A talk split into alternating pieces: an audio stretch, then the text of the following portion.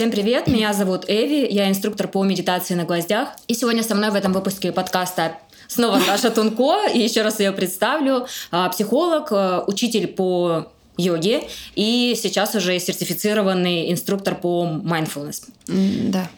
Привет всем, да, я только хотела сказать и снова здравствуйте. Женщины где-то страдают больше, сразу возникает куча людей, которые начинают орать о том, что ну, мужчины тоже страдают. Хочется вот этого патриархата, да, но вот в таком чистом виде он тоже очень редко сейчас встречает. Вас могут наряжать, наряжать именно в то, во что хотят. Я подразумеваю, что мы во всем участвуем равно. Вы слушаете подкаст «На гвоздях». А, у нас, да, такой небольшой получился выпуск за выпуском Саша решили разобрать все темы, которые нам были интересны. И, возможно, сегодня еще подумаем, может быть, еще продолжим следующий выпуск, еще один запишем. Посмотрим, как сегодня будет э, развиваться наша тема. А поговорим мы сегодня про финансовую Безопасность. Безопасность. Экономическую, да, безопасность, ну, именно женскую, угу. нужно да, отметить. И, наверное, еще хочу как бы внести такую как бы ремарку в плане деятельности, да, для того, чтобы у людей, которые слушают, и кто там, например, меня не знает или не следит за мной на протяжении времени какого-то, понимали, что то, о чем я буду говорить, это тоже в какой-то момент являлась моей темой изучения и, в принципе, продолжает являться.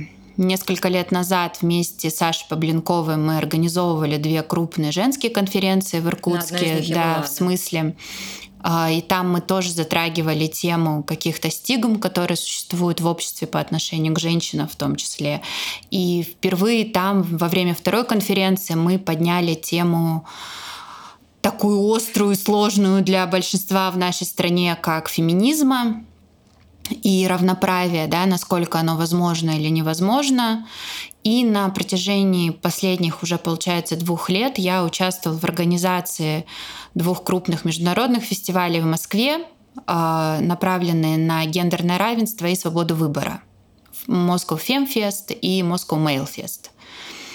Вот. И поэтому с теми темами, о которых мы сегодня будем говорить, я, в принципе, знакома довольно-таки хорошо, и причем не с точки зрения абстрактных э, рассуждений, а исследований, научных, подтвержденных цифрами не только в России, но и за рубежом, да, и поэтому, наверное, при необходимости, я тоже сейчас это сразу уточню, если вдруг у кого-то потом в рамках э, после услышанного возникнут вопросы, их можно будет там, ну, ты укажешь, куда написать. Да, я укажу да. Инстаграм и ВК, Угу. Потому что я смогу просто тогда покидать людям ссылки на какие-то более точные исследования, данные. Здесь мы, ну, понятно, это все как бы досконально обсуждать не будем, их очень много.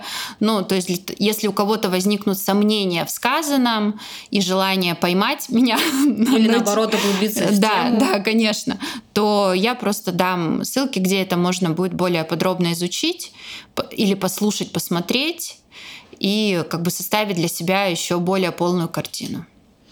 А, ну, давай сразу с места в карьер, да. Почему это вообще важно? О чем это? Зачем это? Почему э, в какой-то момент это стало для тебя тоже интересно, да?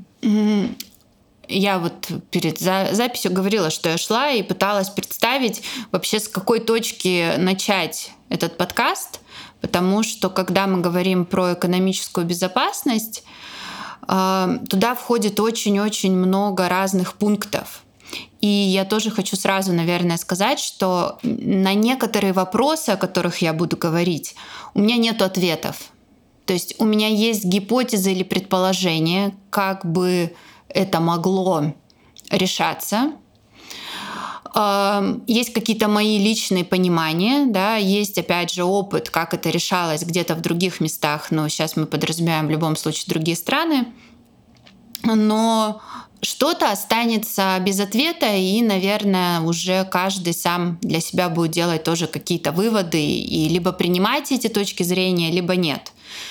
Почему экономическая безопасность, и мы там говорим в ключе женской безопасности, на самом деле она актуальна была всегда. Но в, в кризисных ситуациях, в которых, э, то есть вот до, мы можем подразумевать уже сейчас, в принципе, говорить, что мы сейчас находимся в кризисной ситуации, да, и если мы глобально еще экономический кризис, может быть, еще не осознали, насколько, да, масштаб, но он в любом случае есть и будет. Э, в любой кризисной ситуации все проблемы, которые есть в обществе, подсвечиваются. Ну, ровно так же, как мы говорим, наши внутренние проблемы да, в каких-то кризисных ситуациях подсвечиваются. Точно так же это подсвечивается в, в рамках общества, в рамках страны, да, каких-то механизмов, которые давно уже не работают или никогда не работали, но на них просто не обращали внимания или казалось, что это ну, какие-то там пустые разговоры, то сейчас э, сожалению, да, все, что было и так остро, оно становится еще более острым. И когда мы говорим про экономическую женскую безопасность, я хочу опять же сказать, что это показало коронавирус, и это показали многие экономические кризисы, которые были вообще в мире, да, что женщины страдают в два с половиной раза сильнее от этого, чем мужчины. Почему так происходит? Ну, начнем с того, что в принципе, чаще всего в рамках кризиса страдает очень сильно сфера услуг, а, сфера какая-то ухода. Это те сферы, где больше всего задействована женщина. Да? То есть если мы вернемся сейчас там, к коронавирусу, мы понимаем, да, там гостиничный сектор, там какие-то рестораны, кафе, салоны, то есть все, что там закрывалось, да, все, что не функционировало, а, чаще всего в, этой сфере работают именно женщины, да, в каком-то обслуживающем персонале. И понятно, они в этот момент становятся более уязвимы, чем э, мужчины. Я сразу еще хочу сделать ремарку тоже, да, то есть, э, чтобы не возникло каких-то бурных эмоций со стороны людей, которые слушают, потому что это вечная тема. Как только ты говоришь о том, что женщины где-то страдают больше, сразу возникает куча людей, которые начинают орать о том, что ну, мужчины тоже страдают. И здесь у меня нету никаких э, сомнений, я полностью согласна что э, мужчины тоже понятно в, в рамках кризисов страдают достаточно, да, но мы сейчас говорим все-таки про женщин, и это не в противовес тому, что вот у мужчин все зашибись, у них все прекрасно, а женщины несчастные, бедные и вообще просто там какие-то брошенные. Слушай, ну если мы говорим про такие адекватные взаимоотношения между мужчиной и женщиной, семейные, да, скажем, а если женщина несет убытки в сфере своей деятельности, то а, если это семья, да, чаще всего все-таки а, на мужчину ложится в этом месте больше ответственности, да, по зарабатыванию денег, то есть, ну, то, если смотреть на это как на какие-то переливающиеся сосуды, да, то есть ну да, то есть, конечно, мы однозначно понятно, да, что если мы говорим про какое-то, опять же, здоровое партнерство, когда люди друг другу помогают и поддерживают, да, и, их семья, э, ну, как бы и оба участвуют в каких-то, предположим, равных долях в в быте, да, и там в обеспечении семьи, то, конечно, если один из участников этого партнерства теряет свой доход или он у него уменьшается, то страдают, во-первых, все, и, значит, на второго накладывается больше ответственности или там больше нагрузки, да, то есть это тоже, в принципе, все понятно. А, и вот это одна из причин, по которой мы можем да, говорить о том, что, ну, во-первых, действительно, женщины работают чаще всего в таких сферах, которые в первую очередь могут пострадать в рамках а, каких-то кризисных ситуаций. Да. Потом еще тоже один очень важный момент а, надо, наверное, как-то ну, подниматься, да, и говорить о том, что экономическая безопасность, она формируется из очень многих э, пунктов, да. Э, это для многих вот есть такой там перекос о том, что я все могу сама, да. Конечно, мы понимаем, что для того, чтобы ты, ну, я имею в виду женщина, да, девушка, могла сказать, что она полностью финансово самостоятельна, и она полностью себя обеспечивает, да, тоже есть ряд факторов, которых ей необходима помощь того же государства, или там общество, да. А вот с этим, например, у нас э, большая сложность. Я сейчас объясню. То есть, когда мы рассматриваем семью как вот там мама, папа и дети, да, э, уже ну, понятно, что есть какие-то семьи, где, в принципе, очень четкое разделение. Там папа работает, мама сидит с детьми, занимается домом. И как-то вот люди там в этой схеме работают, э, живут, например, они так договорились, и им так комфортно. Мне кажется, что если двум людям в этой системе окей, как бы, ну, окей. Ну да, то есть я всегда о том, что э, ровно так же, как сейчас уже я знаю такие примеры, когда э, появляется схема, ну вот, причем женщина лучше зарабатывает, удается ей, она более успешна, чем, например, мужчина вот в каких-то определенных, опять же, ситуациях, там, обстановках, да, и тогда там разделяется, например, о том, что я больше зарабатываю, тогда ты закрываешь какие-то другие потребности в семье, какую-то организацию, да. И здесь вот важно уточнить, что мы сейчас говорим про здоровую модель, угу. когда два человека садятся и разговаривают да, о том, что так, я работаю, ты работаешь. Там у нас есть ребенок, двое детей, неважно, да. И мы а, обязанности по быту тоже распределяем равномерно. Но это идеальная модель, которая, к сожалению, у нас в обществе встречается очень редко. Я имею в виду российское общество, потому что у нас есть а, четкая схема патриархата, она никуда не делась, и она только расцветает всеми возможными цветами в последнее время, да. То есть у нас есть четкая какая-то модель о том, что мужчина это добытчик, а вот женщина это мама. Не могу сказать, что это плохо. Я не даю такие оценки, опять же, каждый кому как комфортно, да. Но мы должны понимать, как это отражается на экономической безопасности, да. То есть, во-первых, в случае, если при каких-то обстоятельствах мужчина теряет заработок, страдает вся семья. Потому что если ты э, до этого сидела там только дома и занималась детьми, то э, при потере дохода у мужчины, да, то все, вы как бы вы лишаетесь полностью да, какого-либо дохода, и как-то вы там выгребаете, да, или не выгребаете.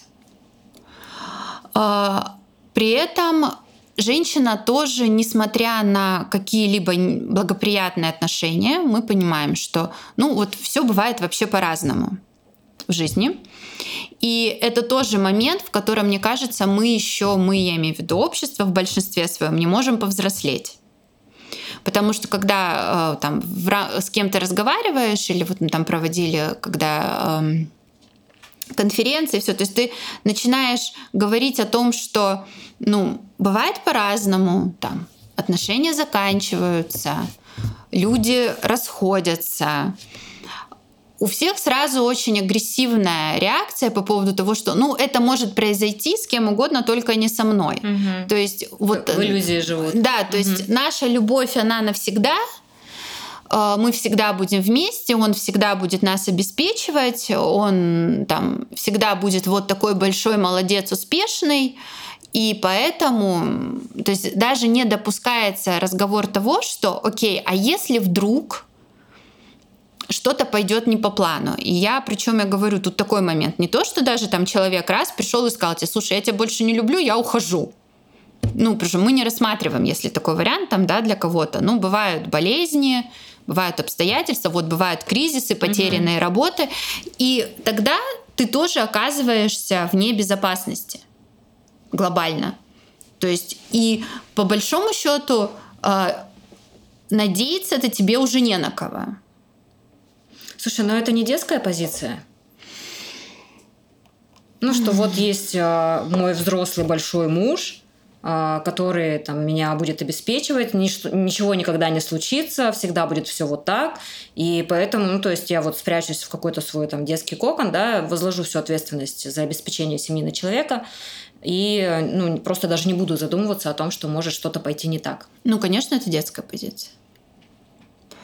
Э, наверное, я не знаю, может быть, месяцев пять назад или сколько я в Инстаграме проводила опрос.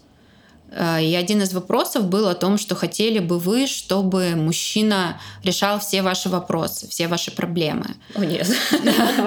И там порядка 80%, да, и я потом разбирала этот вопрос, и это к разговору, конечно, то есть потому что у нас не существует э, модели партнерства как такового. То есть есть э, Литвак давно уже об этом писал, о том, что когда там проводили какой-то большой соцопрос и вот спрашивали о том, что такое для вас любовь, и там было, ну, любовь, отношения, там, семья, и было несколько пунктов.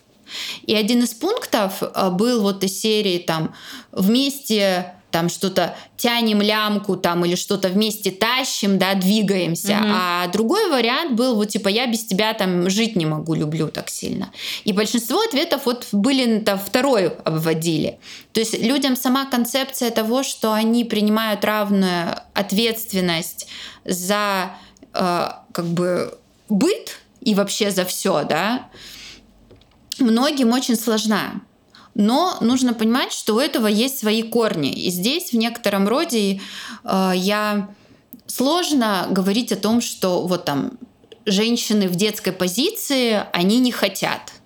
Ну, начнем с того, что нас так воспитывают. Ну, у нас вся литература, да. вся музыка, в которой... Я вот сейчас просто переслушиваю все эти группы, песни, угу. там, какую-то стихи, литературу, и я понимаю, что все, что там рассказывается и описано, э, ну, это такая созависимая, нездоровая Ну, да, любовь, вот, да, да вот о чем такая... мы как раз с тобой да. как бы говорили, да, в подкасте про угу. созависимость. Это в некотором роде основа по большому счету. Не надо далеко ходить. Я в воскресенье водила сына на спектакль «Аленький цветочек» э, в дом актера. Там дети его играют. Я сидела, и я смотрю, думаю, господи, так, созависимость, привет. Там психологическое насилие, здравствуй. Стокгольмский синдром, приехали. Ну, то есть просто если разбирать, как бы вот саму концепцию сказки, которую дети сидят и смотрят, да, понятно, я уже взрослый человек, еще с некой там профдеформацией, да, и каким-то профессиональным взглядом. И, конечно, для меня, когда я слышу, что она там говорит, мой господин меня наряжает, любит, и я у него спрошусь, могу ли я там Ой, сейчас сразу кровь из ушей куда-то пойти, там увидеть папу, да, своего, я, э, ну, задаюсь вопросом, и поэтому, конечно, то есть есть э, некая концепция воспитания, которая всегда была, да, и она э, переходила, то есть в каком-то стихийном очень часто виде, да. То есть причем, э, видишь, что, в какой момент-то что? Не сказать, что она очень успешно реализуется. Вот тут э, надо понимать подвох, да. А, как бы с одной стороны хочется вот этого патриархата, да, и вот и есть взрослый, который меня там, предположим, обеспечивает и мне помогает и все, да, и несет за меня ответственность. Но вот в таком чистом виде он тоже очень редко сейчас встречается. То есть чаще всего, да, то есть э, мы на самом деле сейчас уже очень мало можем встретить семей, где а мужчина, ну, такой, типа, все, ты сиди, ни о чем вообще не волнуйся, не беспокойся, я все решу. То есть э, это не массовая история, да.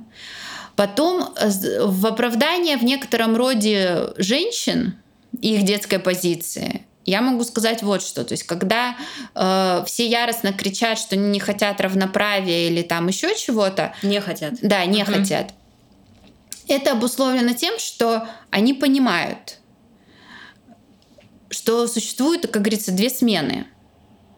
То есть угу. у нас, видишь, я говорю, очень много вопросов, которые нужно говорить, потому что когда я говорю, что я хочу равности, я подразумеваю, что мы во всем участвуем равно. Ну, то есть и в домашнем да, быте, конечно, воспитании детей. Воспитание а, детей. Тот же самый декрет. Я знаю, что сейчас в европейских странах это вообще норма, когда, да. например, отец может выйти Конечно, в декрет. да. И я могу сказать, что в некоторых европейских странах мужской декрет является обязательным. То есть там нету такого, что я могу или не могу взять. Есть конкретное количество времени, которое мужчина обязательно берет. И это все складывается в одну какую-то картинку, да, то есть, понимаешь, с одной стороны, а, я хочу быть ребенком, чтобы несли за меня ответственность, да, потому что я понимаю, что если я сейчас такая, все, давай на равных работать, я готова. А готова ли та другая сторона на равных участвовать в быту? И вот здесь начинаются разногласия. Мы как, раз, когда я там эту тему поднимала, мы вот, то есть кто-то говорил, типа, а как с мужем начать на эту тему говорить? Потому что действительно, хорошо, если мы зарабатываем одинаково с тобой денег, мы одинаковое количество времени работаем, мы приходим с работы.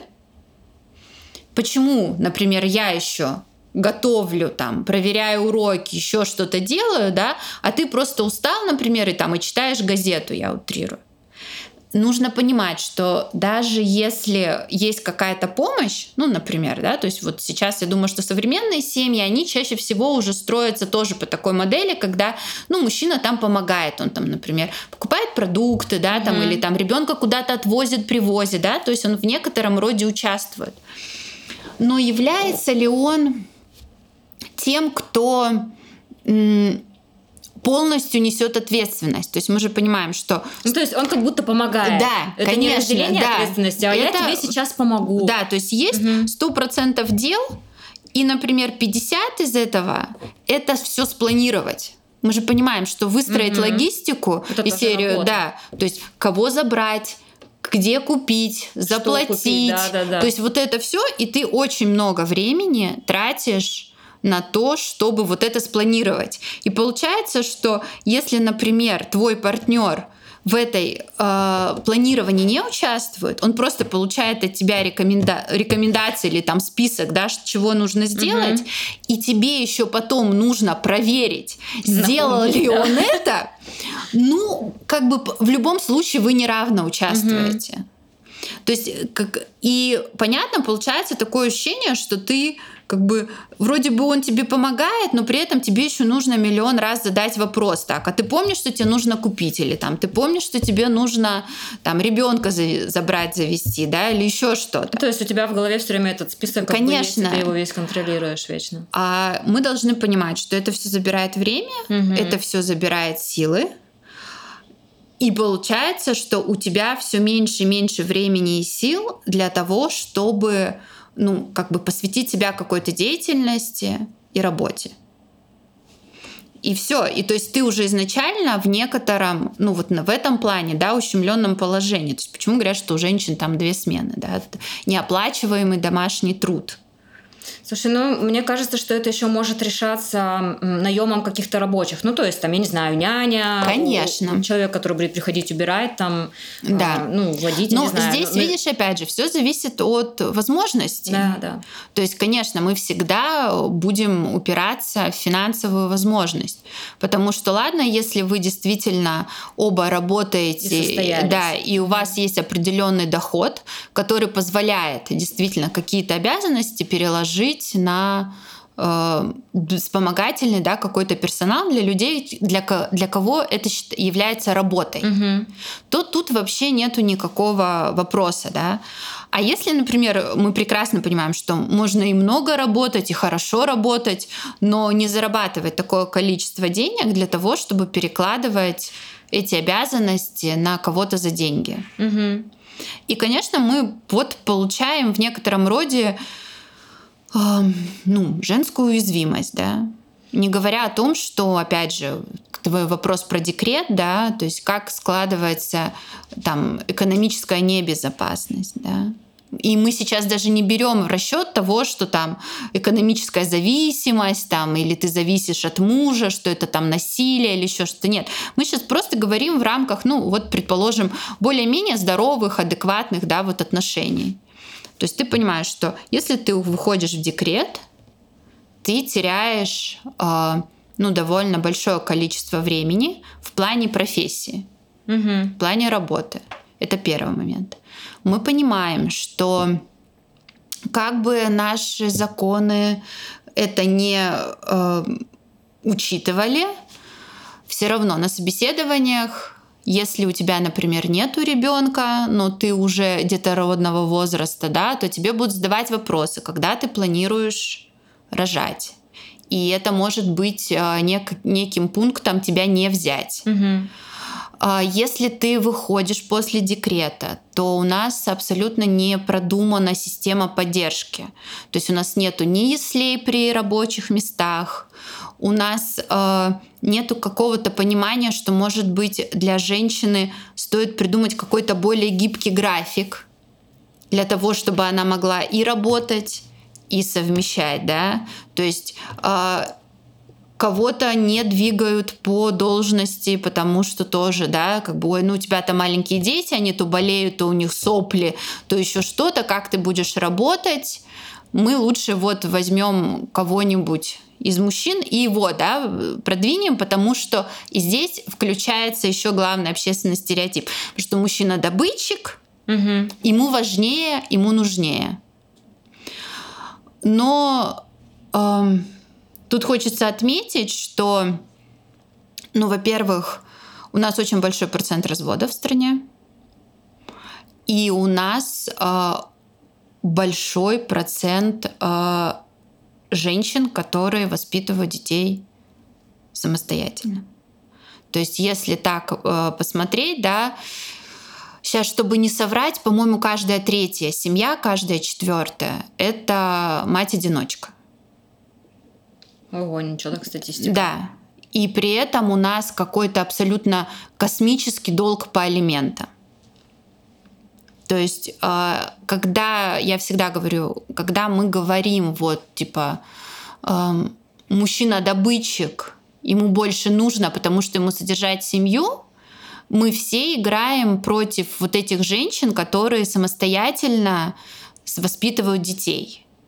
И против этих детей потому что мы как бы такие типа ему нужнее, на нем больше ответственности. И ну вот, и мы имеем полную, вот почему мы говорим про экономическую безопасность, да? Знаешь, Саш, хотела тебя еще спросить, а, вот ты говорила, и хочу вернуться к этому вопросу, что в тот момент, когда женщина э, отдает ответственность за свою финансовую какую-то экономическую стабильность мужчине, э, не отдает ли она с этим и свою свободу? Ну, я скажу да. Однозначно. Ну, то есть в любом случае, там, вот, ну, я себе представляю, да, то есть я замужем, и полностью меня обеспечивает муж. То есть если я хочу что-то купить, куда-то сходить, э, ну, вообще все что угодно, путешествие, да, то есть мне это нужно, а, обговорить а, с мужем, да, чтобы он мне да, там спросить у него дал. разрешение. Да. Ну,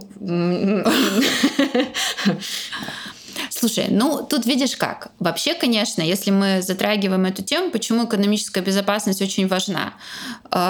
Вот то, о чем ты говоришь, да, то есть я полностью завишу от мужа в плане финансов, да, это первая ступень, первый шаг к экономическому насилию. Причем экономическое насилие, оно же в чем проявляется? То есть, когда, например, тебе начинают просить отчитываться за все твои расходы, то есть, а куда ты потратила, а зачем ты так много потратила? Когда тебе нужно каждый раз там уточнять, а могу ли я, да, вот это вот купить? То есть, э, хотим мы или не хотим, это, это насилие. То есть ты каждый раз вот в этом каком-то дискомфорте. То есть, несомненно, вполне возможно, существуют такие там схемы э, в семье, когда, ну, то есть, например, там, я не знаю, есть карта, есть счет, он там открытый, да, и вопросов не задается. Ну, то есть так бывает, что вот единый счет там, угу. да. И ты, например, э, понимаешь, да, о том, что ты можешь там, например, тратить эти деньги, и тебе потом не задается лишних вопросов, или тебе не нужно каждый раз спрашивать, да, о том, что, а куда вот я могу, например, себе это купить или нет, угу. э, потому что из чего складывается как бы экономическая безопасность как таковая, да, то есть ты знаешь, что у тебя есть свои деньги, на там, на случай, да, какой-то, ты понимаешь и в курсе ваших каких-то долговых обязательств всех, Потому что мы должны понимать, что если вы находитесь в браке и у супруга есть долговые какие-то обязательства при разных условиях, в каких-то непредвиденных обстоятельствах ты являешься тем человеком, который mm-hmm. потом должен опла- гасить эти долговые обязательства. То есть твоя экономическая безопасность это когда ты понимаешь, так, да, мы там, например, э, муж меня содержит, у нас есть вот такие обязательства там по дому, там какие-то еще кредитные, может быть, да? То есть ты имеешь полную картину понимания того, в каких вообще финансовых отношениях твой супруг тогда с остальным миром угу. находится. У тебя есть э, понимание о доходах которые вы имеете. То есть это не вот так абстрактное, да? Ну вот, типа, что тебе надо? Ну на.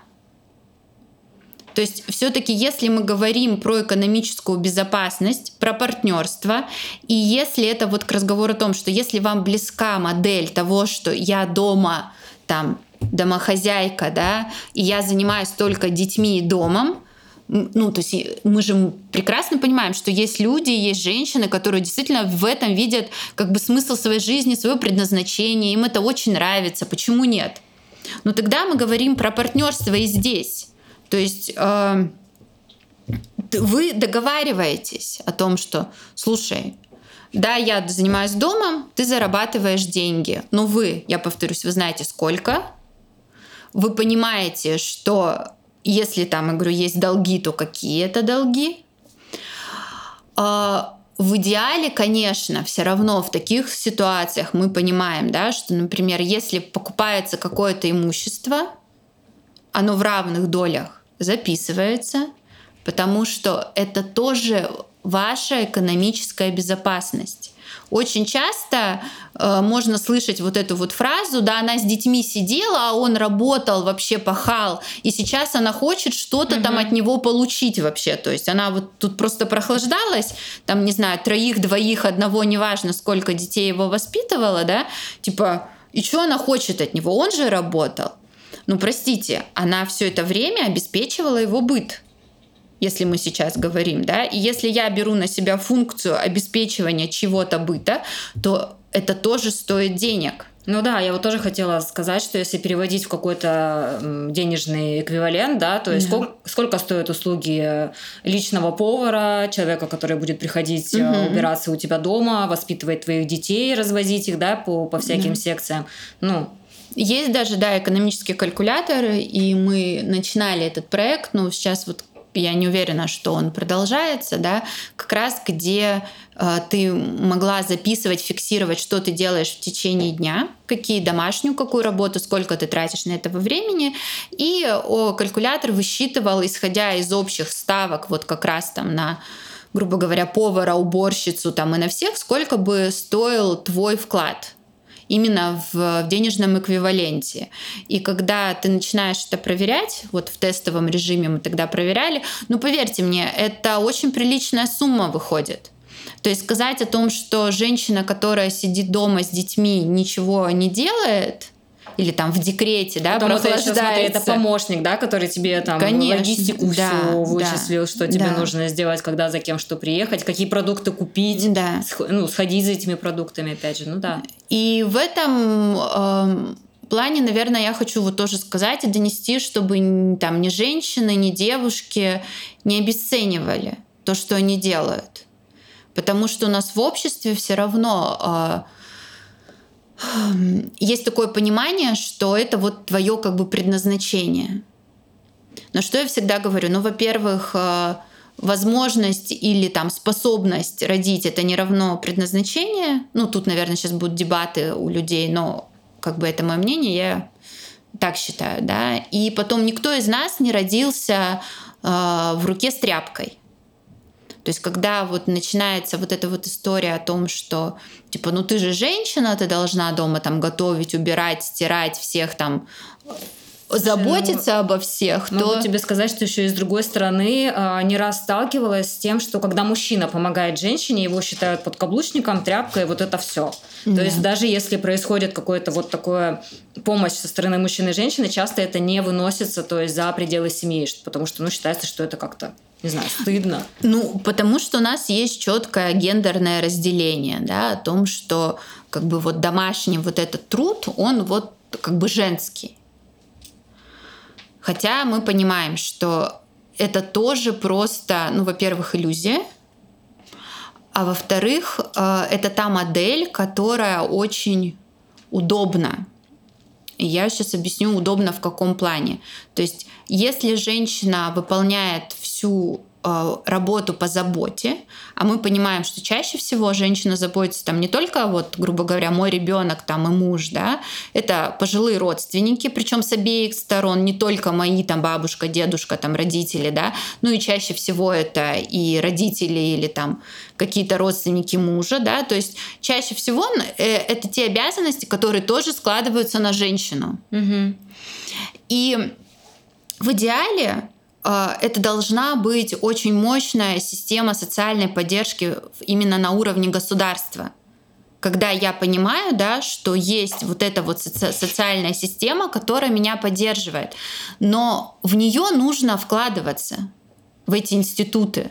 Зачем в них вкладываться, если можно на уровне просто некого общественного мышления, да, э, всадить людям в голову, что это женская обязанность что ты вот заботишься, что как это там, например, ты не будешь, я не знаю, еще через весь город ездить э, старой бабушке суп варить. Угу. Саш, знаешь, э, наверное, сейчас это, буду ворошить палкой осиное гнездо. Ну, давай. А, не знаю, насколько быстро мы сможем об этом сказать, но давай постараемся кратко. А, я хотела еще уточнить вот по поводу того, что когда женщины нету экономической а, независимости, да, то есть когда угу. она полностью зависит от мужа, и происходит насилие в семье. Угу. И в этот момент я часто слышала и сталкивалась с тем, что ну а куда я пойду? Там с детьми, да, у меня нету квартиры, у меня нету денег. То есть мне кажется, что еще очень важно сказать и об этой части экономической независимости. А, ну, конечно, то есть э, вообще экономическая зависимость это первый шаг к ну или как бы э, ну да, наверное, чаще всего любое домашнее насилие, оно начинается с экономического насилия. То есть понятно, что за экономическим насилием, вот как раз там типа, что ты отчитываешься, ты там до конца не знаешь, какие у вас доходы, да, там вот, вот такие моменты. За экономическим насилием часто следует уже какое-то другое физическое, да, там психологическое, это все, оно как бы вместе, да. Понятно, что э, физическое насилие может не случиться, но просто человек живет вот в экономическом и, получается, психологическом насилии. Потому что если ты постоянно оправдываешься или ты постоянно боишься, что ты вот сейчас столкнешься с какой-то реакцией, да, то ты находишься в состоянии насилия. Ну, просто психологического. И, конечно, когда мы не имеем а, своей какой-то финансовой базы, мы вынуждены считаться, ну, как бы свыкаться, закрывать на что-то глаза, потому что в первую очередь, действительно, как ты сформулировала, то есть, а куда я пойду? То есть я привыкла, например, жить вот так вот, да, я, у меня есть там, тем более, если есть дети, потому что когда ты одна сама по себе это как-то проще, да, все проживается, там, уйти, как-то строить свою жизнь. А если, например, у тебя есть дети, у тебя есть за них ответственность, и ты вообще уже много-много времени не работала, из одного декрета переходила в другой декрет, то вероятнее всего в какой-то момент, если вдруг тебе что-то перестанет нравиться, не факт, что ты сможешь заявить о своих ну, там, правах или то, чем ты недовольна. Конечно, я говорю, все зависит от, от, от того, насколько здоровое партнерство. Но, к сожалению, оно далеко не всегда здоровое. Причем э, чаще всего тоже есть исследования, которые доказывают, что э, очень большой процент мужчин считает, что если он содержит женщину, значит он имеет право как бы говорить ей о том, что для нее лучше – и тут уже вопрос, например, ну, непосредственно к женщине, да, готова ли она к тому, чтобы ей указывали, или там, например, на, что она готова закрывать глаза, да, и не иметь возможности самостоятельно как-то там принимать решения, выстраивать свою жизнь. Потому что, я говорю, мы всегда рисуем какую-то очень красивую картинку. То есть вот про вот это вот все, да, что он меня там наряжает и все такое. Но это тоже, кстати, к вопрос о том, что э, вас могут наряжать. Ну, вас веро- велика вероятность, что вас будут наряжать именно в то, во что хотят. Не в то, что хочется вам. Да, Да, то есть потому что если есть такая модель о том, что вот у мужчины, да, например, вот для него ему хочется, он не видит вас личности, он видит вас питомца.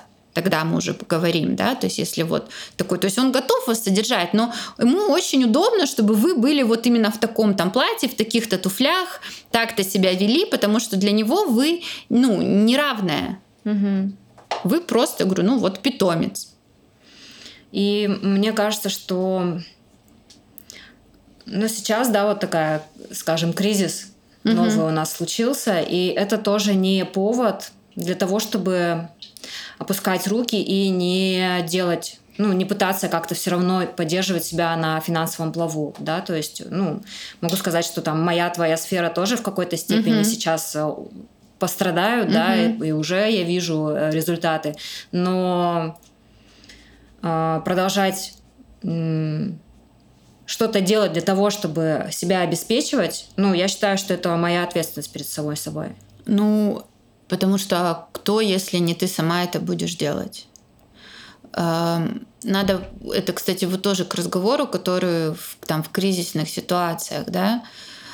Э, Мне кажется, очень важно, чтобы женщины поддерживали друг друга.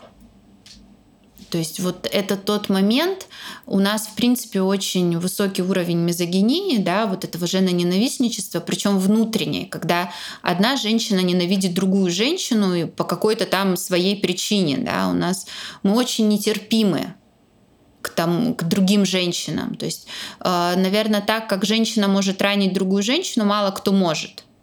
То есть и э, по большому счету все кризисные ситуации, они, э, ну, как бы, наверное, легче переносятся, если ты ощущаешь какую-то поддержку, да, то есть вот к разговору о том, что если вы там понимаете, что там у кого-то частные сады, а сейчас уже не будет возможности платить там за этот частный садик, да, или у кого-то болеют дети, и вы, а вы не можете бросить работу. То есть это тот момент, когда женская поддержка должна очень сильно выручать, да, то есть не быть слепой по отношению как бы каким-то сложностям той там девушки или женщины, которая находится рядом с вами, хотя бы там через несколько да, рукопожатий. То есть так и образуются там какие-то домашние э, передержки да, детей, или там когда ты работаешь твоя подруга сидит там со своим ребенком и с твоим, да, потом вы меняетесь или какие-то схемы придумываете.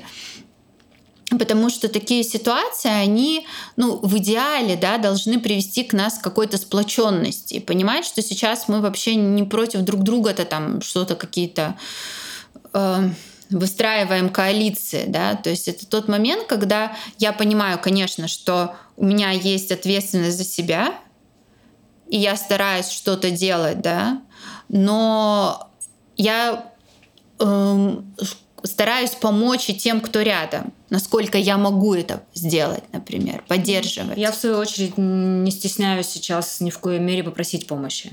Вот, это, кстати, очень важно, и это в рамках, наверное, не только ну, там, в работе или еще что-то, это к вопросу о том, что иногда мы в партнерстве, да, тоже не просим помощи. То есть иногда мы сами не готовы там доверить своему партнеру что-то, потому что нам кажется, что он справится хуже, чем мы.